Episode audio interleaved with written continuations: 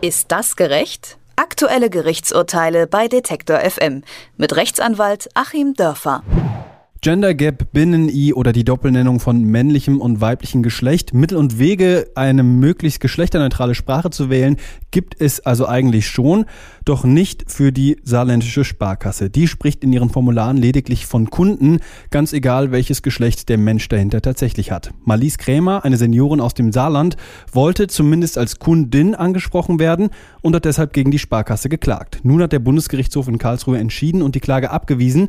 Die Sparkassen können deswegen weiterhin auf allen Formularen das generische Maskulinum Kunde verwenden. Über den Fall spreche ich nun mit Rechtsanwalt Achim Dörfer.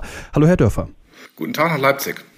Wie klagt man denn gegen sowas überhaupt? Gibt es in Deutschland ein Recht auf eine richtige Ansprache? Ich sehe da zwei Stränge, die man rechtlich verfolgen kann. Das eine ist natürlich die Frage, gibt es eine nebenvertragliche Pflicht, gibt es eine Pflicht innerhalb eines bestehenden Vertrages vernünftig miteinander umzugehen? Habe ich sozusagen Recht darauf, höflich behandelt zu werden von meinem Geschäftspartner? Darauf könnte man stützen. Und inzwischen müssen wir es aber eigentlich gar nicht mehr, weil wir das allgemeine Gleichstellungsgesetz haben.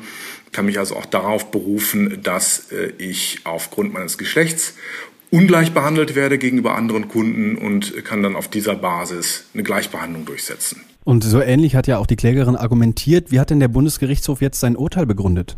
Die haben sich letztlich darauf zurückgezogen, dass in der Ungleichbehandlung keine Schlechterstellung zu sehen ist, haben das so ein bisschen runtergespielt. Es gab ja auch schon das Argument der ersten Instanz vorm Landgericht, die gesagt haben, naja, das ist seit 2000 Jahren so und warum sollen wir das ändern?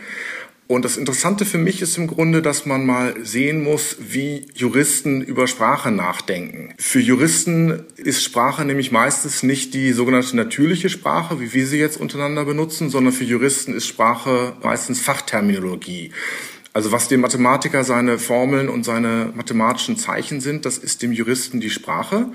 Und deswegen ist auch der Begriff Kunde zum Beispiel eher was, was bei dem Juristen die Assoziation Verbraucherschutz auslöst oder was bei dem Juristen die Assoziation Vertragspartner auslöst, aber nicht etwas, was bei dem Juristen die Assoziation, es ist ein echter Mensch damit gemeint, der eben ähm, das eine oder andere oder auch ein Geschlecht dazwischen haben kann, sondern es ist eigentlich wirklich nur ein, ein Platzhalter, ein Zeichen für eine Variable.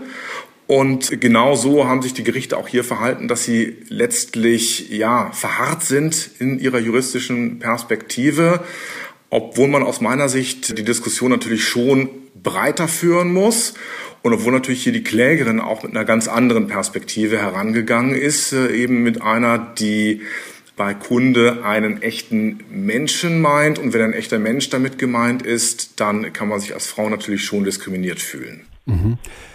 Klage hin oder her, warum weigert sich die Sparkasse denn eigentlich, diese Formulare nicht einfach zu ändern? Naja, es gab dann das Argument, wenn jetzt äh, die Klägerin gewonnen hätte vom Bundesgerichtshof, hätte allein der Sparkassenverband 400 Formulare ändern müssen und 1600 äh, Banken hätten alle ihre Formulare ändern müssen. Es kostet also Geld, es macht Mühe, es erzeugt dann vielleicht wieder zusätzliche Fehler.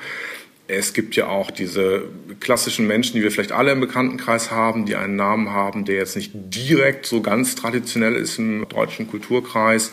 Vielleicht ein Männername, der auf A endet, so wie Sina im Türkischen oder Andrea im Italienischen und die werden dann als Frau angeschrieben und umgekehrt. Und gerade wenn das Ganze jetzt verrechtlicht wird, haben natürlich die Sparkassen Angst, dann bei solchen Fehlern auch wiederum in Anspruch genommen zu werden. Man möchte es also möglichst einfach haben. Was ich dann doch ein wenig lächerlich finde, denn wir haben nun permanent Rechtsprechung, gerade vom Bundesgerichtshof, der Änderungen bei Formularen der Sparkassen erzwingt, etwa auch bei Zinsberechnungen, bei Widerrufsbelehrungen und da wird natürlich auch ständig geändert. Ähm, ist also auch nicht so schwierig und es ist sicherlich auch nicht so schwierig im Rahmen von Datenbankprogrammen dann unterschiedliche Ansprechpartner zu nehmen. Also ich als jemand, der vielleicht mal ehrenamtlich irgendwelche Mitglieder im Rahmen von Vereinen oder so anschreibt, wir haben das bisher eigentlich auch immer hingekriegt, unsere Datenbanken so einzurichten. Mhm. Jetzt ist der Fall aber auch noch gar nicht vorbei, denn die Seniorin hat angekündigt, dass sie noch weitergehen möchte, sogar bis vor den Europäischen Gerichtshof. Wie sehen Sie denn da die Chancen, dass es da zu einem anderen Urteil kommt? Gar nicht mal so schlecht. Ich glaube, das ist dann wirklich nochmal eine offene Frage. war natürlich genau dieses Argument des Landgerichts, das machen wir seit 2000 Jahren so, das trifft eben nicht zu. Umgekehrt wird ein Schuh draus. Äh, denn in diesen 2000 Jahren ist ja so, sehr viel passiert, was man vielleicht dem Landgericht dann da an Saarbrücken nochmal sagen sollte. Solche Dinge wie Aufklärung, solche Dinge wie Frauengleichberechtigung haben da irgendwie dazwischen gehauen in den letzten 2000 Jahren. Und die Gesellschaft entwickelt sich, die Sprache entwickelt sich, das ist eben alles nicht statisch. Und äh, auch die Auffassung davon, welche gesellschaftliche Bedeutung Sprache hat, die entwickelt sich. Und wenn man quasi im Recht doch so eine Art Architektur sieht, innerhalb der die Gesellschaft wohnt, dann kann es ja schon so sein, dass wenn die Gesellschaft sich ändert, sich an dieser Architektur auch was ändern muss. Und wir haben das in anderen Bereichen auch. Die Tendenz geht schon dahin, diese Dinge dann eben etwas inklusiver auszudrücken und von allen linguistischen Finessen, von allen Unterschieden zwischen natürlicher Sprache und Fachsprache abgesehen, dann doch etwas stärker abzubilden, dass wir eben eine Pluralität von Personen haben, die auch mit Paragraphen und mit Formularen angesprochen werden. Angenommen, die Klägerin hätte gewonnen bzw. gewinnt in nächster Instanz, was würde dann geschehen? Wäre das ein Präzedenzfall, der sich auch auf andere Branchen jenseits der Sparkasse auswirken könnte? Ganz klar, es wäre ein ganz klarer Präzedenzfall, es wäre ein ganz entscheidender Fall. Dann zu der Frage, wie muss im Geschäftsverkehr dann angesprochen werden. Das ist natürlich hochkomplex und wir sind da auch noch längst nicht am Ende. Vielleicht findet man auch nochmal neutralere Formen, Dinge auszudrücken. Wir haben es ja bei den Studierenden zum Beispiel gesehen, bei den Auszubildenden, dass man auch zu Formen kommt, die ohnehin geschlechtsneutral sind. Und ja, ich will mich hier gar nicht in diese hitzige, teils hitzige Diskussion, auch je nach der politischen Richtung, begeben, weil für mich ist eigentlich entscheidend, solange es Menschen gibt, denen das wichtig ist, respektiere ich's. Auch wenn ich vielleicht eine andere linguistische Auffassung habe und auch wenn ich vielleicht meine, das gemeinsame Geschlecht im Deutschen sei eben nun mal der maskulin Plural, das ist ja in anderen Sprachen anders.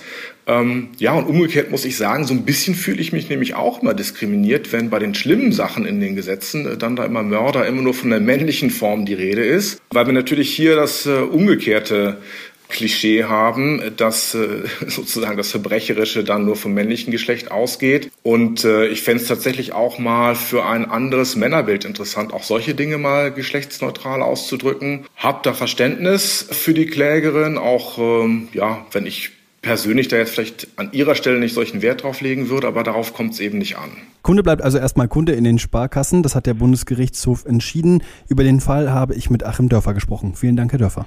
Ich danke Ihnen. Ist das gerecht? Aktuelle Gerichtsurteile bei Detektor FM mit Rechtsanwalt Achim Dörfer.